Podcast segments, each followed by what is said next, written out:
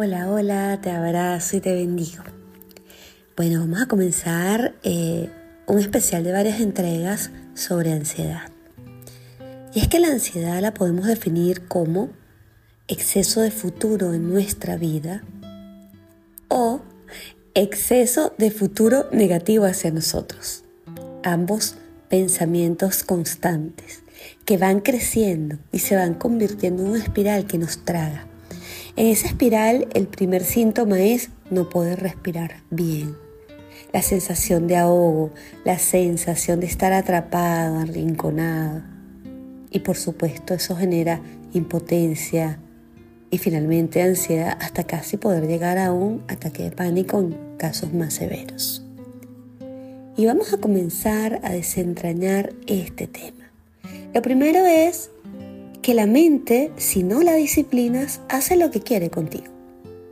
Y la mente siempre va a insistir en lo caótico. Y tú vas a insistir en lo armónico. Y ella va a seguir insistiendo porque ella no va a parar.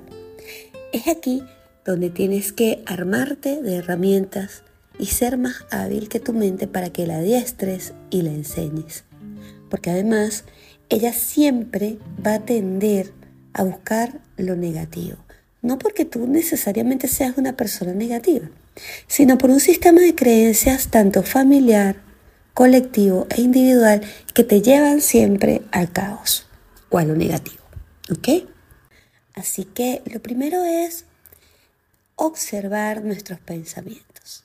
Si pudieras tomar nota de todo lo que piensas en el día, te asombrarías la cantidad de cosas eh, hasta absurdas que van pasando por tu cabeza en detrimento de tu paz. El primer tip es comenzar a observar, porque si yo no sé hacia dónde voy, ¿cómo voy a corregir? ¿Cómo voy a sanar? Observa y haz este experimento por lo menos un día en tu vida. Observa detenidamente tus pensamientos.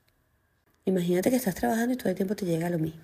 Esto no te va a salir, esto va a salir tarde, la computadora seguro que se traba, etc.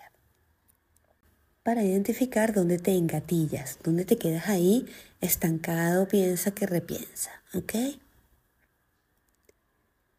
Una vez que tienes detectado ese pensamiento que es muy repetitivo, vamos a buscarle el por qué y además, vamos a ver por qué sucede.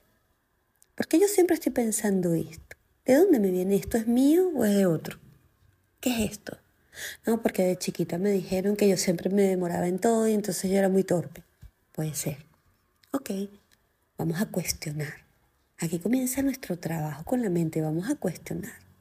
Analiza la cantidad de aciertos que has tenido y analiza todo lo que te ha salido bien.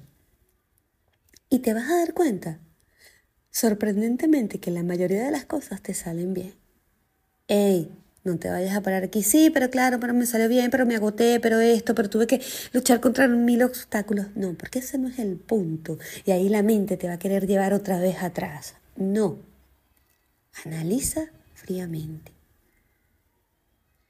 Y una vez que has analizado fríamente, aquí es donde vamos a empezar a anclarnos al presente, al aquí y a la hora con la respiración. Porque yo te decía al principio que ansiedad es exceso de futuro. Claro, porque estamos en un y si. Y si pasa esto, y si pasa aquello, y si pasa lo otro. Un easy que tú ni siquiera sabes si va a suceder. Entonces, una vez que tú has determinado que estos pensamientos no son tuyos, que te sientes bien porque has visto tus logros, respiramos. Y cada vez que tu mente, acuérdate que la mente lo va a hacer a cada rato y a cada instante, te lleve a ese lugar, a ese sitio que tú no quieres estar, tú vuelves a respirar. Porque tú tienes exceso de miedo del futuro y te vas adelantando. Pero ¿de qué te anclas para ir a ese futuro como un desastre? De experiencias del pasado. Es decir, que no estás ni en, el, ni en el aquí ni en el ahora, sino que estás en el futuro o estás en el pasado. Un pasado que además ya lo habrás escuchado muchísimo, pero yo te lo voy a recordar, ya pasó nada tiene que ver aquí y un futuro que ni siquiera ha llegado. ¿Ok? Entonces, te dejo estos tips y está pendiente de la próxima entrega porque vamos a ir alimentando cada uno de ellos. Recuerda, observar, aunque sea por un día, aunque sea por media mañana, tus pensamientos y ver dónde es que tú te vuelves un caos. Luego indagar por qué, de dónde viene esto, de quién es esto, quién te lo insertó. Y una vez que lo determinas, observa en ti como una fortaleza la cantidad de veces que has logrado las cosas y que has acertado. Y a partir de ahí, justo cuando estés haciendo este análisis, es que va a venir tu mente otra vez a sabotearte y es aquí donde vas a respirar y te vas a anclar a este presente. Y te dejo además una bella afirmación para que te ancles, dándote pequeñitos toques en el timo, es decir, en el hueso que está en el pecho.